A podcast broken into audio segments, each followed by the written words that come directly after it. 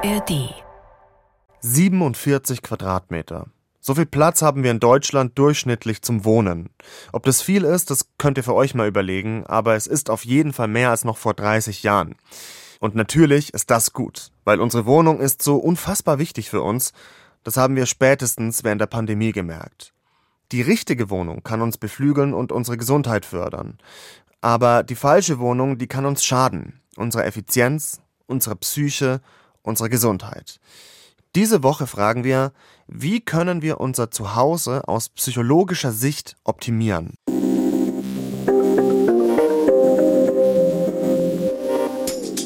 Und dafür habe ich mit der Wohnpsychologin Dr. Annika Kepler gesprochen. Ich wusste gar nicht, dass es den Beruf gibt. Und im ersten Ansatz schauen wir uns an, welcher Wohntyp bin ich? WG oder Mehrgenerationenhaus oder Singlehaushalt? Und warum ist es so wichtig, das zu wissen? Im zweiten Ansatz geht es in die Wohnung. Wie können wir die so einrichten, dass sie uns entspannt oder pusht, wenn wir das brauchen? Ich bin mit Annika Kepler auch einen Raum in meiner Wohnung durchgegangen und ich bin mir sicher, da könnt ihr auch was für euch mitnehmen. Und im dritten Ansatz geht es um Homeoffice. Klar, gibt es im Netz tolle Tipps, wie das Homeoffice stylisch wird, was wir alles brauchen. Das haben wir auch schon gelesen. Aber wir schauen uns die Tipps an, die ihr vielleicht noch nicht überall gehört habt. Wir fragen uns nämlich, was braucht unser Gehirn? Das klären wir heute bei Dreimal Besser, dem Podcast, bei dem wir euch jede Woche drei Lösungen für ein Thema vorstellen. Ich bin Kevin Ebert und egal ob in der ARD Audiothek oder sonst wo, schön, dass ihr dabei seid.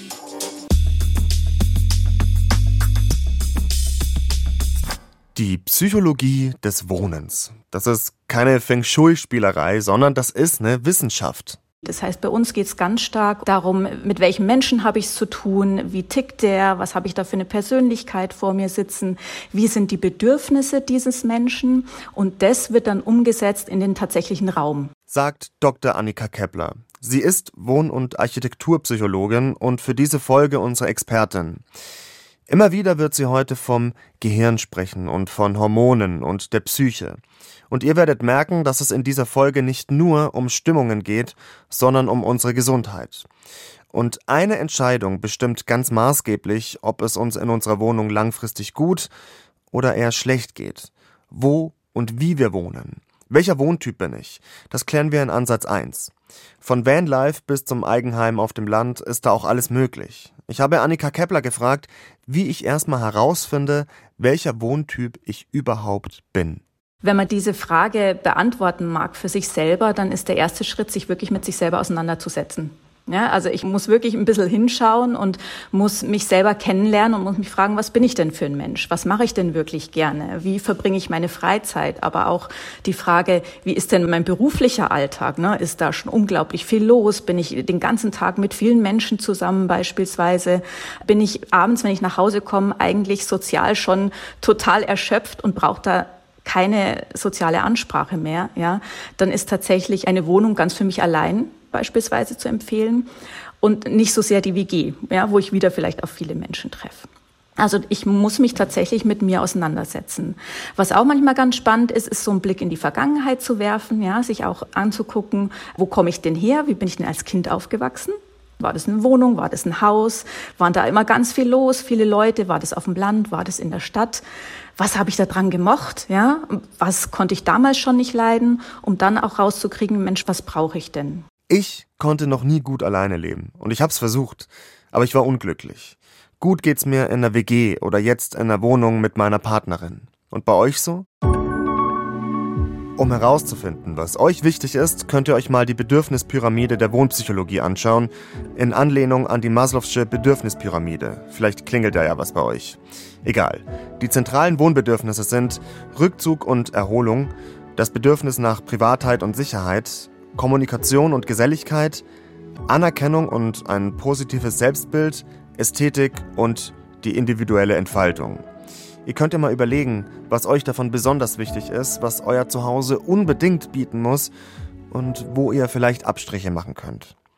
Natürlich können wir jetzt auch nicht sagen, nur weil jemand den ganzen Tag am PC sitzt und vor sich hincodet, braucht er am Abend auch eine WG-Küche für den sozialen Ausgleich. So einfach ist es nicht, sagt auch Annika Kepler. Es geht darum, verschiedene Bedürfnisse und die eigene Geschichte zu betrachten und um ein ganzheitliches Wohnpsychogramm, wenn ihr so wollt. Und was ihr auch machen müsst, damit ihr in eurer Wohnung glücklich seid, ehrlich sein und euch fragen, was finde ich in Anführungszeichen nur schön und womit fühle ich mich wirklich wohl? Weil das ist nicht unbedingt immer das Gleiche. Ne? Also wenn wir so Wohnzeitschriften durchblättern, dann finden wir ganz viele Dinge schön. Ja? Also ein ganz großes Thema ist ja schon auch zum Beispiel dieser minimalistische Wohnstil. Viele sagen, finde ich total schön, aber wenn sie dann drin wohnen, merken viele, oh, aber wohlfühlen tue ich mich eigentlich nicht. Und das so klar zu kriegen, was finde ich cool, was finde ich schön an Design, aber auch an Wohnformen. Ja? Und was tut mir wirklich gut. Mal angenommen, ihr seid euch jetzt sicher, welcher Typ Wohnung zu euch passt. Und ihr habt sie bekommen, gebaut, gekauft. Herzlichen Glückwunsch. Oder ihr wollt eure Wohnung neu gestalten. Dann geht es jetzt in Ansatz 2 darum, sie einzurichten. Welcher Raum wird welches Zimmer? Welche Möbel stelle ich wohin? Welcher Teppich? Welche Farbe? Welches Licht? All diese Fragen haben direkte Auswirkungen auf unsere Hirnleistung und unsere Psyche. Das gilt für jedes Zimmer in der Wohnung, aber besonders fürs Schlafzimmer, der maximale Rückzugsort. Hier kommen wir zur Ruhe und hier verbringen wir rund die Hälfte der gesamten Zeit. Ich habe Annika Kepler gefragt, ob sie mein Schlafzimmer mal einschätzen würde. Habe ich das gut eingerichtet und wo wäre da vielleicht Verbesserungspotenzial? Ich bin gerade frisch umgezogen, also so ganz final ist da noch nichts, aber gerade das Schlafzimmer ist eigentlich schon vorzeigefähig. Wenn wir jetzt das Schlafzimmer einfach mal angucken und uns ein wichtiges Bedürfnis von uns Menschen angucken, dann würde ich mal auf den Bereich Sensorik gucken. Sensorischer Kontakt ist was, was wir unbedingt brauchen. Und aus der Forschung wissen wir, dass uns Menschen ein mittleres Maß an Sensorik immer besonders gut tut. Also zu wenig ist nicht so gut, macht uns eher unruhig und ängstlich und zu viel stresst uns auch. Ja? Also so in der Mitte ist ganz gut. Und mit Sensorik ist alles gemeint, was wir denn da so fühlen und sehen, was denn da so da ist. Und das, was mir als erstes aufgefallen ist an den Bildern, ist der tolle Holzboden ja, den Sie mhm. da haben im Schlafzimmer. Vielen ja, Dank. Also das ist wirklich wunderbar und das ist ein Element, was eine tolle Sensorik uns liefert. Das ist ein Naturmaterial, das tut uns Menschen sowieso gut. Das erdet uns von der Farbe her, hat es einen tollen satten Ton. Mhm. Das ist aber auch was, was man gerne unter den Füßen spürt. Ja, also es ist was, was man vergisst. Wenn Sie jetzt morgens als erstes aufstehen, sind Sie wahrscheinlich barfuß und spüren als erstes diesen Holzboden. Das macht den meisten Menschen ein gutes Gefühl. Sie haben auch tolles Tageslicht. Ne? Das ist ein großes Fenster, wo viel Licht reinfällt. Ich glaube, es ist sogar ein Baum vorm Fenster. Gell? Zumindest habe ich einen grünen Zweig gesehen, ja. der so ein bisschen. Genau, das ist so ein kleines Gartenwäldchen, könnte man Super. sagen. Ja. Mhm. Was mir auch aufgefallen ist, ist, dass der Raum sehr weiß ist ansonsten. Also die mhm. Wände mhm. sind mhm. weiß und, und die, sie haben eine tolle große Schrankwand, mhm. die ist sehr weiß. Da wissen wir aus der Forschung, aus der Erfahrung generell, dass die Farbe Weiß für uns Menschen gar nicht so gut ist, weil sie uns Ach, relativ, weil sie uns viel zu wenig Sensorik bietet. Wenn wir wohnpsychologisch denken, dann ist ein ganz großes Credo, dass uns Menschen alles gut tut, was aus der Natur kommt oder was ähnlich strukturiert ist wie die Natur. Und wenn wir in die Natur gucken, ist relativ wenig große Fläche ganz weiß. Außer ja, wir gucken stimmt, jetzt in, in, Eisflächen, ja, aber die haben wir hier nicht. Ne? Aber in Wäldern, auf Feldern, in Landschaften, der Himmel, also nichts ist rein weiß. Und insofern übertragen gesehen sind so rein weiße Räume oder Räume, wo sehr viel weiß ist, gar nicht so gut. Da wären wir eher unruhig. Das okay. hat was mit unserem Gehirn zu tun. Unser Gehirn mag so ein mittleres Reizniveau. Ja? Und weiße Wände ist dem Gehirn zu wenig. Da, da gerät es in Aufruhr und sagt, ah, ah, ah, gib mir mal ein bisschen mehr. Das mag ich nicht so gerne, so weiße Wände. Das heißt, meine wohnpsychologische ganz kurz aus der Hüfte geschossene Empfehlung wäre, da mal zu überlegen, ob da nicht ein Hauch von Farbe ganz gut täte. Und da meine ich okay. jetzt gar nicht mal also, knallgrün oder blau, sondern auch schon ein mhm. dezentes Beige an den Wänden macht ein bisschen einen anderen Effekt und macht wärmer und macht ein anderes Wohlgefühl. Und auch die weißen mhm. Schrankfronten könnte man noch mal überlegen, weil wenn Sie mal überlegen, wenn Sie in der Früh aufwachen, was sehen Sie als erstes? Sie machen die Augen auf die weiße Schrankwand. Sie sehen weiß. Genau. Und ja. was natürlich psychologisch günstig ist, ist, wenn man da irgendwas sieht, was man super findet. Das kann, wenn es jetzt nicht eine Schrankwand wäre, das kann ein Bild sein, das kann aber auch eine schöne Farbe sein, das kann aber auch ein Naturmaterial sein, ein Bast, den man da drauf macht oder irgendeine Struktur, das uns eben so ein bisschen mehr Wohlgefühl und ein bisschen mehr visuelle Haptik letztendlich auch gibt. Ne? Also man sieht ja auch Strukturen sozusagen, fühlt die nicht nur. Okay. Genau. Also ich könnte Gefahr laufen, vielleicht auf Dauer in meinem Schlafzimmer, so wie das jetzt gestaltet ist, unterreizt zu werden. Genau. So kann man das vielleicht zusammenfassen. Ja, also letztendlich ist das Schlafzimmer ja schon ein Raum, wo man eher weniger Reize auch ganz gut findet, ja. Aber man darf eben auch nicht mhm. in das andere Extrem abdriften. Das ist sehr interessant. Ja. Also gut ist auch okay. immer, wie gesagt, wenn man natürlich auch Bilder aufhängt, Sie haben ja dann auch eine Wand, wo man das ganz gut machen kann. Idealerweise natürlich ja. Naturaufnahmen, Landschaftsaufnahmen, weil das wirklich was ist, was uns einfach entspannt und runterfährt aus dem Urlaub irgendwas, mhm. wo man schöne Erinnerungen dran verknüpft. Das mag unser Gehirn total gern. da fährt's runter. Ah, okay. Ich noch ein zweites Wohnbedürfnis? Sollen wir uns noch ein zweites anschauen, Ihren Ge Schlafzimmer betreffend? Genau, sehr, sehr gerne, sehr gerne. Ein zweites Wohnbedürfnis, was wirklich fürs Schlafzimmer ganz, ganz wichtig ist, ist einfach das Bedürfnis nach Sicherheit und Schutz. Weil gerade wenn wir schlafen, sind ja. wir unglaublich verletzlich und sensibel. Da wollen wir uns bestmöglichst geschützt fühlen, ne, damit das gut funktioniert mit dem Schlafen. Und da haben Sie schon ganz viel richtig gemacht, dass Sie das Bett eben an die Wand geschoben haben, dass Sie einen geschützten Rücken mhm. haben. Ne? Wir wissen da, von hinten kann uns nichts angreifen, das ist schon mal super. Nee, Sie haben aber auch genau. einen guten Blick zu Tür und Fenster. Das ist auch mhm. super. Ja, also es sind echt mhm. da safe. Das, wo ich ein bisschen hingucken würde, ist tatsächlich das Fenster, weil ich jetzt auf den Bildern gesehen habe, da ist direkt gegenüber ein anderes Fenster von einer anderen Wohnung, gell, oder von einem anderen Haus. Mhm. Wo man natürlich mhm. gucken muss, wie geschützt ist man selber da, ne? Oder kann der Nachbar einem da vielleicht reingucken? Und das muss gar nicht mal wirklich sein, aber allein dieses unterschwellige Gefühl, ja, ich könnte beobachtet werden, macht manchmal so eine gewisse Unsicherheit. Und ja, da kann man dann mhm. eben gut gucken, was brauche ich vielleicht einfach an Vorhängen oder an Plissés, damit ich möglichst viel Licht habe, aber auch einfach geschützt bin, wenn ich in der Früh aufwache oder wenn ich vielleicht mal am Bett lesen will. Und ich will zwar rausgucken, aber die anderen sollen mich eigentlich nicht sehen.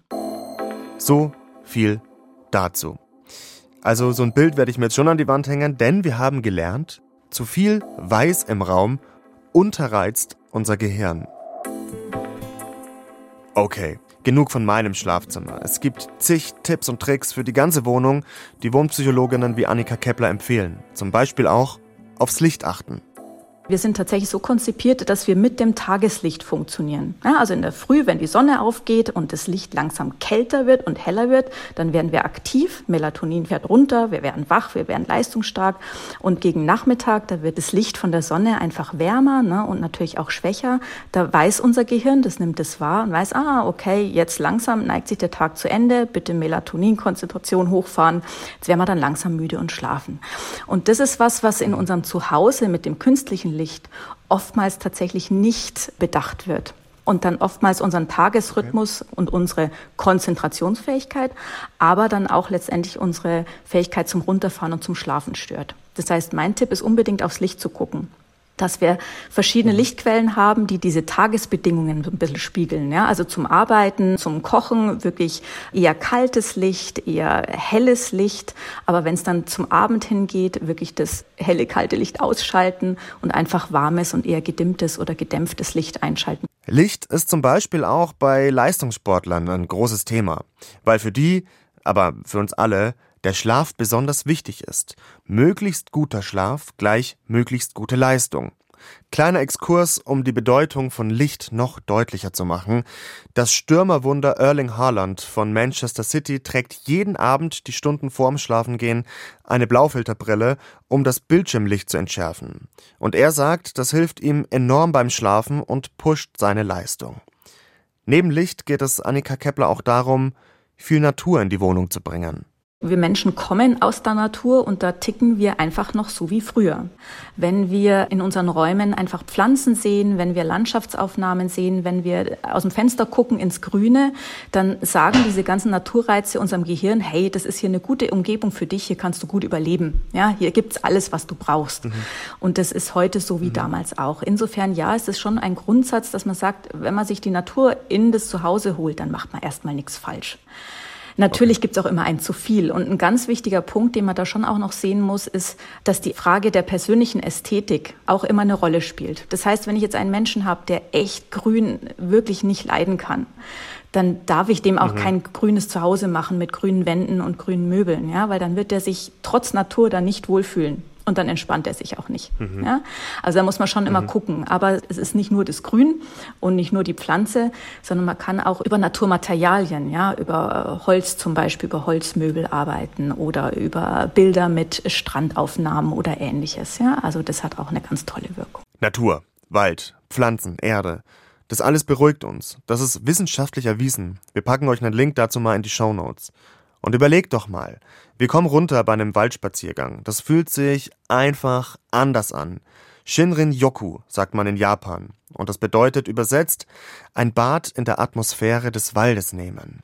Und so ein klein bisschen von diesem Gefühl sollte man sich auch nach Hause holen, sagt Annika Kepler. Über eine Sache haben wir jetzt noch gar nicht gesprochen, und zwar das Homeoffice. Das kommt jetzt in Ansatz 3. Diese Folge ist komplett im Homeoffice entstanden und ich wette, viele von euch sind mehrere Tage pro Woche im Homeoffice. Seit der Pandemie ist das auch gar nicht mehr wegzudenken.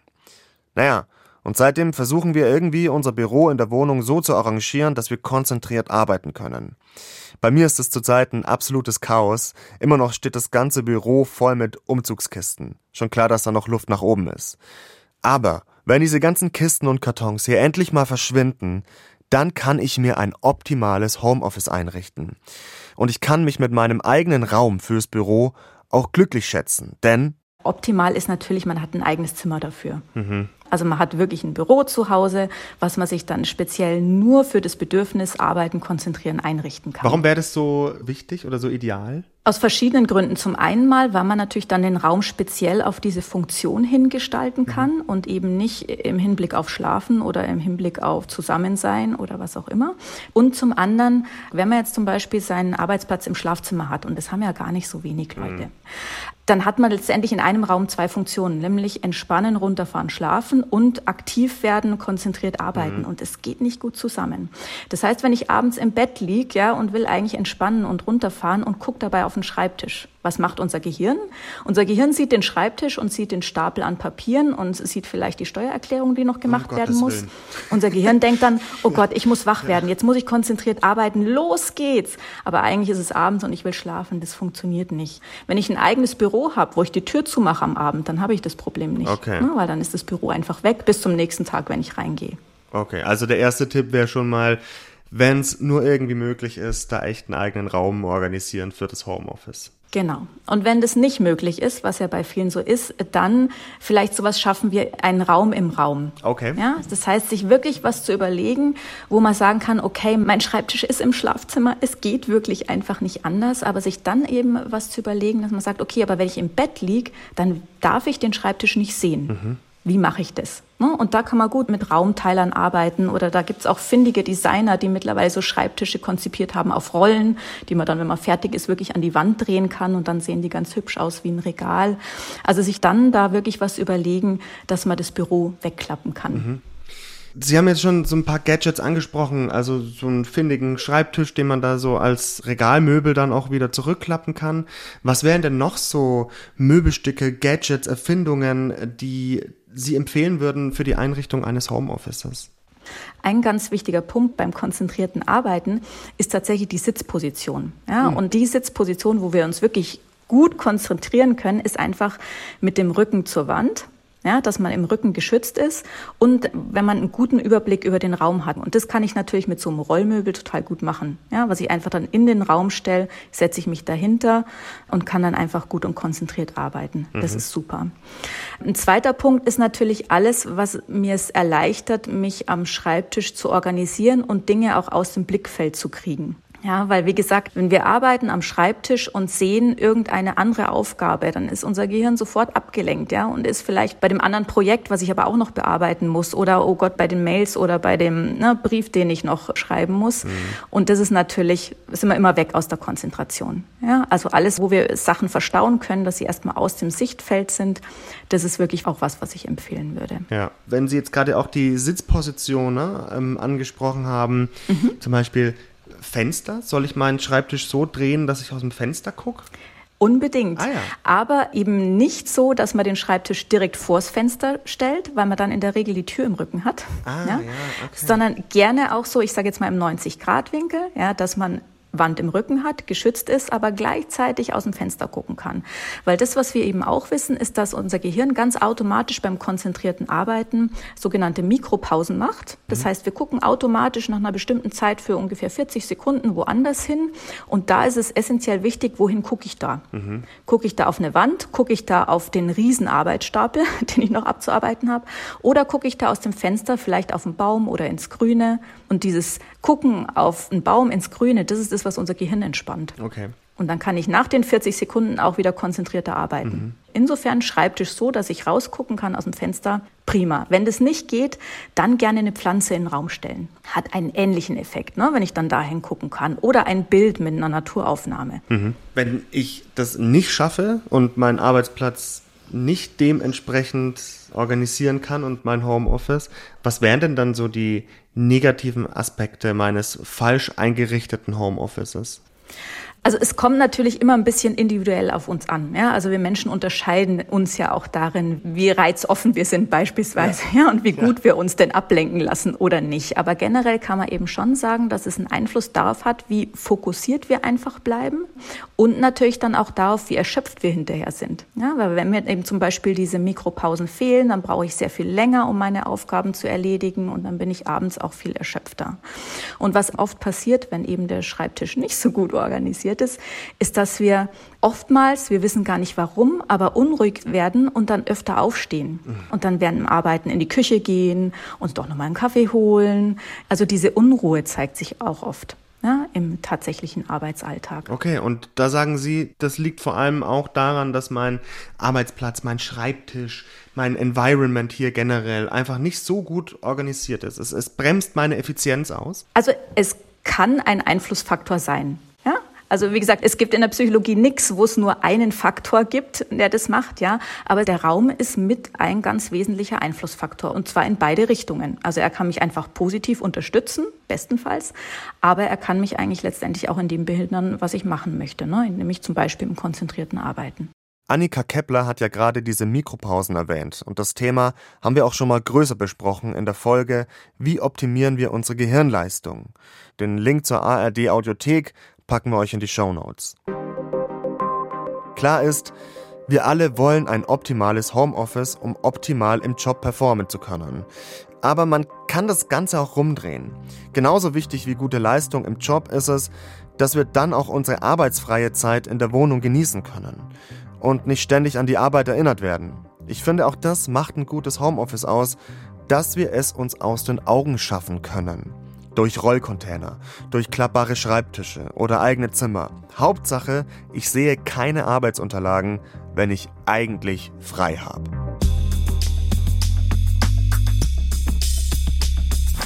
Das allererste, was Annika Kepler zu mir gesagt hat, war übrigens das hier. Unser Zuhause ist letztendlich ja unser Zufluchtsort. Ja, also gerade in der momentanen Zeit, die ja doch sehr wild und umtriebig ist, ja, die laut ist und die unglaublich viel von uns abverlangt, ist es umso wichtiger, dass wir einfach abends oder nachmittags, wann auch immer, an einen Ort zurückkommen, wo wir zur Ruhe kommen. Und ich finde, das trifft es genau. Man muss zur Tür reinkommen und sich sicher fühlen durchatmen können, sich ins Sofa oder wohin auch immer fallen lassen können und kurz mal abschalten. Und auch heute habe ich ein Nice to Know für euch. Forschende haben tatsächlich schon versucht herauszufinden, ob es gesund macht, wenn wir Zimmerpflanzen einfach nur anschauen. Die Antwort ganz eindeutig belegen kann man es nicht, aber die Natur und ihr Anblick sind so gut für uns, dass die Forschenden sagen, wir empfehlen auf jeden Fall, es mit den Pflanzen im Zimmer zu versuchen. Und so einen kleinen Bogenhanf, den kann sich auch jeder reinstellen. Apropos Hanf. Süchtig nach alles, so heißt mein Podcast-Tipp diese Woche und der kommt von Bremen Next und geht jetzt in die zweite Staffel.